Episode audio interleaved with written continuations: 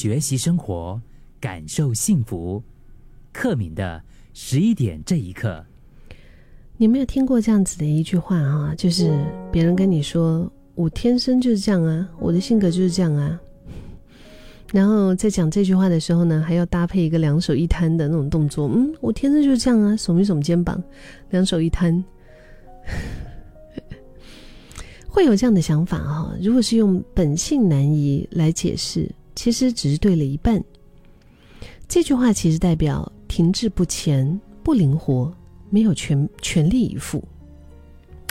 有一位畅销作家，他的名字叫做克里斯蒂娜·伯恩特。他在他的著作就是《个性不只成为自己，更要超越自己》这本书里面，想要传达的核心的概念就是：自我不会一成不变，但这是有好处的。只要我们愿意朝自己设定的方向、那个目标去前进。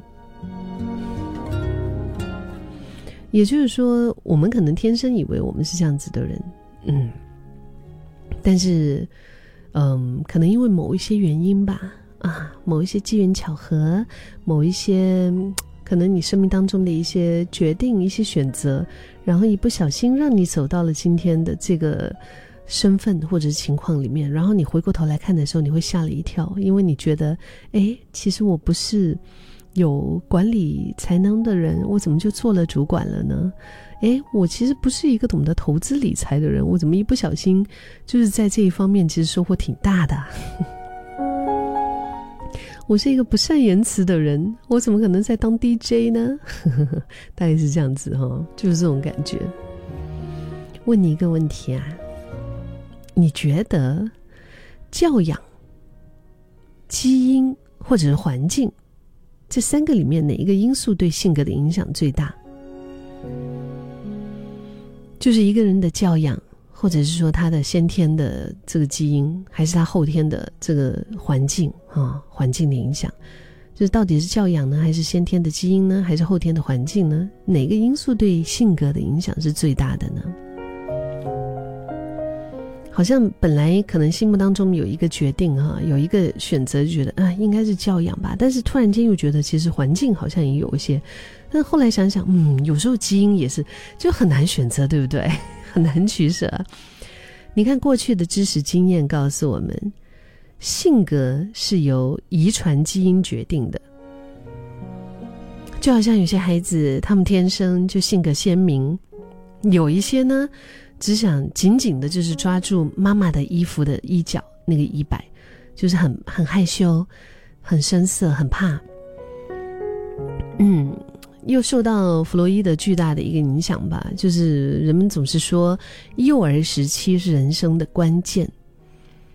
嗯，以前有本书叫《童年的伤》，情绪都知道哈。这本里面，这本书里面，他有说到。一个人内在小孩很多的一些就是点呢，他也证明童年的记忆其实并不单纯只是属于过去的经验，而会影响人的一辈子。但是我们也不要太高估这个所谓的童年的影响，或者是内在小孩的影响。我们不要太高估原生家庭的影响。有一个研究，呃，这是德国的，叫做。毕勒费尔的长期性研究，这个研究他们从一九九三年到二零零八年连续追踪调查一千多对一起长大的双胞胎，也就是说，他们这个调查是超过十五年的。嗯，然后呢，他们就发现哈，他们得出的结论是，哦，有将近半数的双胞胎和别人之间的性格差异是的确是可以归因于基因，但是呢，他们也发现就是。有百分之五十，嗯，他们这些是受遗传所影响，也就是意味着有一还有一半的比例，它是会受到环境的外在因素的影响。就是说，生活对于性格所造成的影响力和基因是一样大的。嗯，有一个著名的例子，有一位剑桥的教授布莱恩利特，他在讲台上妙语如珠啊，他常常会获得全场的掌声，甚至有时候呢，就是他还会演讲到一半的时候，他会一展歌喉，就是唱一唱歌，但是他会这样子形容自己，他说：“事实上，他说我非常非常非常的内向。”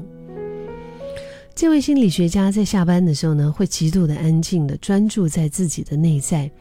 可是，在课堂上，他却跳脱日常的行为表现，他又走出了另一种自我。那让他能够超越性格限制的是自由特质理论。他解释到：“他说，当我们面对生活中非常重要的一些事情，就比如说你全心投入某一些议题，你心心念念的某一些事情，在优先事项上事事项表上面的一些，你觉得就是 your first priority 有头等大事，OK？那我们的那个自由特质就会浮现出来。所以也就是说。”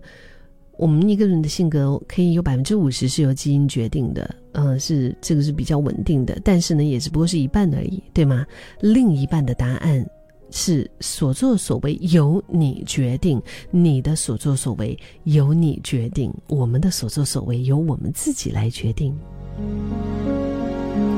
人生本来就是一个不断改变的过程，我们真的是具有可塑性的。像我自己，我是一个。生来其实我不大，我觉得我不大自信的人，嗯，可能你看到的我，你觉得，诶，柯敏的给我的印象不可能是自卑的，我的确是一个不大自信的人。然后我以前在人前讲话，我真的都会一直很怕自己说错话啊，很担心自己很多的那个，然后 一直结结巴巴的打滴打嘟啦，哈，那我怎么可能会今天也会成为？靠说话来成为这个我的工作，想想也是觉得很不很不可思议啊！所以这个真的是后天我们的一个塑造吧？我觉得，嗯，我们的一个选择塑造，就是如果你也渴望改变，我觉得你会在很多的这一些不管是什么样的那些基本的原因里面，你会了解，然后你愿意超越自己。你会看到，说昨天的我是什么样的人，其实并没有那么重要，重要的是今天我的所作所为。